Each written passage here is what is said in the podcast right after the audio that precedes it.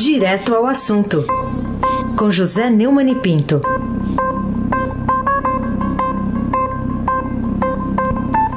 Neumani, bom dia. Bom dia, Raíssen Abac, Carolina Ercolim. Bom dia. Almirante Nelson e o seu pedalinho. Bárbara Guerra, Frânio Vanderlei, Clã Bonfim, Manuel Alice Isadora. Bom dia, melhor ouvinte. É o ouvinte da Rádio Eldorado, 107,3 FM. Raíssen Abac, o craque. Ô Neumann, vou destacar a manchete hoje na primeira página do Estadão. Bolsonaro ameaça desobedecer ao STF. Mourão e Heleno descartam golpe. É, o que, que você tem a nos dizer sobre isso? É uma ameaça que assusta ou não? A ameaça assusta, mas uh, a boa notícia dos militares tranquiliza um, um pouco. Né? Ah, o discurso do Bolsonaro que eu assisti que ele chamou de entrevista e não respondeu uma pergunta, então ele lançou a entrevista é, sem perguntas, só da arenga dele, né? É, e ele fez uma versão bolsonarista do Fico, do Diga ao povo que Fico Dom Pedro, acabou, porra. Né? É, não dá para admitir mais atitudes de certas pessoas individuais. Conhece pessoas que não sejam individuais? Ou...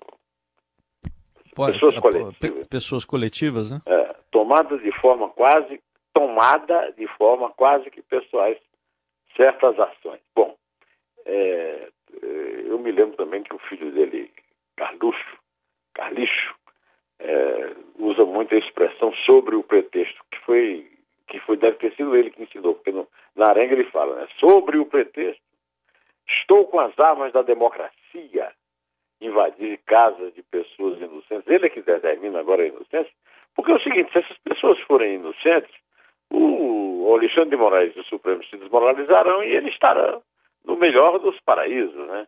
O, Alexandre de Moraes definiu o gabinete do ódio, o grupo de assessores do Palácio Planalto, liderados pelo vereador Calixo, né? Como associação criminosa. É, mas o, o general Heleno, depois de publicar aquela nota horrenda, né?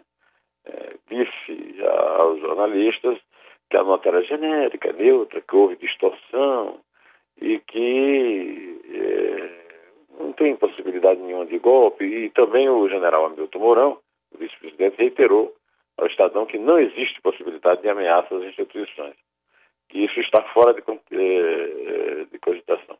O general Heleno está na reserva, né? E o general Heleno faz parte daquele grupo que eu chamo de frotista, né?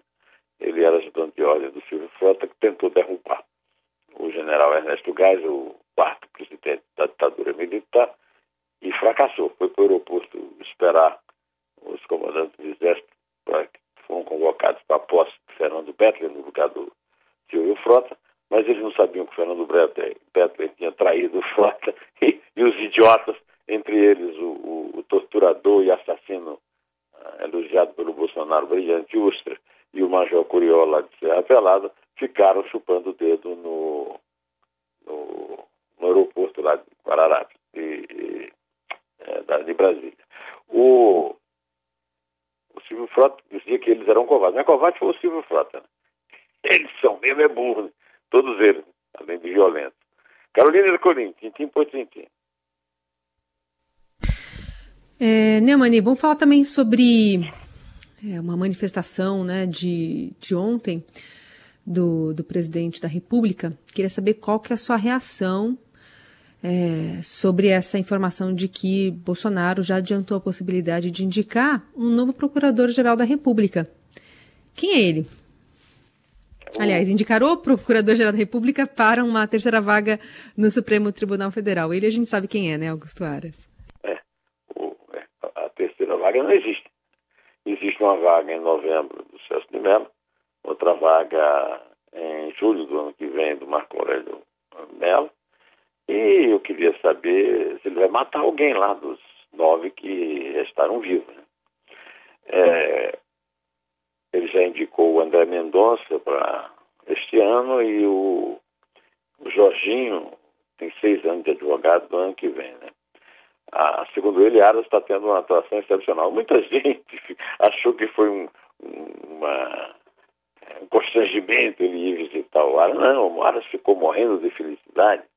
E essa notícia, Carolina, que você acabou de me dar, é a notícia mais absurda que já vi na minha vida. O, o Aras livrando a cara dele, é, virando puxa-saco presidencial da Republiqueta de Bananas, do Vale do Ribeira, onde o Bolsonaro foi criado. E ele anuncia como futuro ministro do, do Supremo. E o Senado não toma uma atitude, o Senado pode demitir. O Senado pode demitir o Aras numa reunião, numa votação, uma votação com maioria simples. Por que é que não faz isso? O, o Centrão está comprado, ou seja, o Davi Alcolumbre está comprado, e por isso fica pondo panos quentes, é, até porque ele está naquela presidência de forma fraudulenta. Ele fraudou a eleição que elegeu o presidente, né, contra o Renan Calheiros. É, eu não sei quem seria pior, mas que fraudou, fraudou. Aí se abaque, o craque. Bom, há pouco ouvimos a versão radiofônica do editorial principal hoje do Estadão, mas eu queria também um, um comentário seu. O título aí da publicação, né, que está na página 2, é As Certezas de Ferrabras. Quem que é o, o, o bravateiro, o valentão aí, o, o Ferrabras? oh, é na página 3. O, o Ferrabras é o... Ferrabras é um, segundo Wikipédia, é, é um personagem de ficção, né?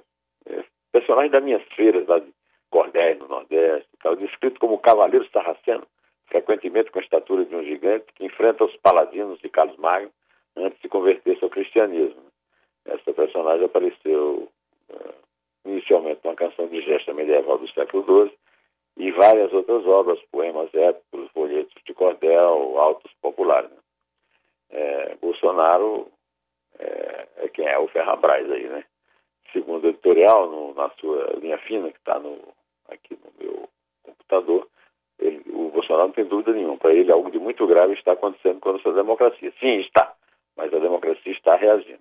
E o editorial, vamos repetir um pouco só do que já foi lido há pouco e ouvi, você ouviu, todo mundo ouviu aqui no Eldorado. Foi aos gritos que o presidente Jair Bolsonaro informou a seus concidadãos que não tolerará mais um dia igual a ontem, em referência à quarta-feira passada, quando a Polícia Federal, por ordem do ministro do Supremo Tribunal Federal Alexandre de Moraes, fez buscas em residências militantes bolsonaristas suspeitos de integrar uma organização criminosa destinada a intimidar integrantes daquela corte. Olha, só o efeito disso, viu, eu já senti uma diminuição é, da canalha que fica aqui. Ainda teve um filho da mãe que é, se referiu ao meu filho. Imagina, imagina o nível dessa gente mas está cada vez menor. Quer dizer, espero que, que o, o, Alexandre seja feliz, o Supremo também, e, e, realmente ponha esses caras na cadeia. Esses caras tinham que estar na cadeia. Essa senhora Sara Winter, o que ela falou, ela tinha que estar na cadeia. Né? O, o segundo editorial, se tiver alguma dúvida sobre a lisura do inquérito do STF, o presidente pode consultar o que já escreveu a esse respeito o atual ministro da Justiça, que agora é o advogado de defesa do Abraham Weintraub, né? o, o, o, favorito da comunidade judaica. Né? A questão é que Bolsonaro não tem dúvida nenhuma, só certeza, como a de que todos devem se curvar às suas vontades. Para Bolsonaro, algo de muito grave está acontecendo com a democracia, está mesmo. pois é, é ele. Aí se abaque. Não sou é. Joe. É Carolina. Carolina, Carolina Ercolim. Carolina Ercolim. Tintim ou tintim? Neumani, o militar e a política. Aliás, é um título né, de um artigo do ex-ministro da Secretaria de Governo da Presidência da República e o seu amigo desde os tempos da Academia Militar de Agulhas Negras, né, General Carlos Alberto de Santos Cruz. A que conclusões você chegou após a leitura desse texto? Bom, Carolina, é, o general Carlos Alberto de Santos Cruz foi a primeira prova viva do poder do horoscopista lá da Virgínia, que o demitiu com disparos no, na internet e a permanente militância do, do titular da, do Ministério do Gabinete do Ódio, Carlos Bolsonaro. Né? Ele escreveu esse artigo no Estadão e a linha fina diz que as Forças Armadas, por serem instituições de Estado, não devem fazer parte da dinâmica de assuntos da rotina política. É, ele termina o artigo dizendo que as Forças Armadas são instituições que não participam de disputas partidárias, de assuntos de rotina de governo, de assuntos do varejo. Nas últimas décadas, as Forças Armadas cruzaram momentos de hiperinflação, impeachment de presidentes, escândalos de corrupção, revezamento de governos com características diversas, sempre com posicionamento profissional, auxiliando a população atentas à sua destinação constitucional, contribuindo para o prestígio internacional do país, que aliás era baixo, ainda caindo muito. É um histórico de orgulho do povo brasileiro e das próprias instituições. Por isso mesmo, creio que não se deixarão tragar e atrair por disputas políticas nem por objetivos pessoais de grupos ou partidários. Acenos políticos não arranham esse bloco monolítico que é formado por pessoas esclarecidas e idealistas comprometidas com o Estado e com a nação, que integram uma das instituições mais admiradas pelo povo brasileiro. Deus te ouça, general. A gente tem medo, eu temo, mas o senhor diz que dá para acreditar que as Forças Armadas não entrarão, até porque se trata de um mal militar, como disse o general Ernesto Geisel, que reprimiu aquele golpe, mas não, não interferiu na carreira do general Heleno, nem do brilhante Ustra, Major Curió, que viraram heróis da, da tortura. Né? É, é, além do mais, o Bolsonaro é um capitão que saiu do exército é, abrindo-lhe a porta porque ele tinha cometido terrorismo, ah, não cometeu, planejou terrorismo. Ele é um terrorista frustrado. Então eu espero que realmente ele tenha razão. É, Raíssa Abac. Bom, queria agora, Neumann, que você aproveitasse aqui para compartilhar com o nosso ouvinte também o tema trazido num artigo hoje, também publicado pelo Estadão, até com chamada na primeira página, do Fernando Gabeira, jornalista e ex-deputado. Algumas notas para resistir. Segundo Gabeira, depende de nós frear a marcha totalitária, deter o obscurantismo, é só querer. O Gabeira também escreveu que não adianta ficar reclamando o Congresso e o Supremo não conseguem frear a massa totalitária. Isso depende de nós, é só querer. Na verdade, milhares hoje dão sua pequena contribuição criticando, resistindo, às vezes até ridicularizando pelo humor. Todo esse esforço molecular está, na verdade, ligado entre si. O que às vezes impede a consciência dessa união é o desprezo pela política, compreensível pelo que ela se tornou no Brasil. Mas não se trata de aderir a um partido militar no sentido clássico.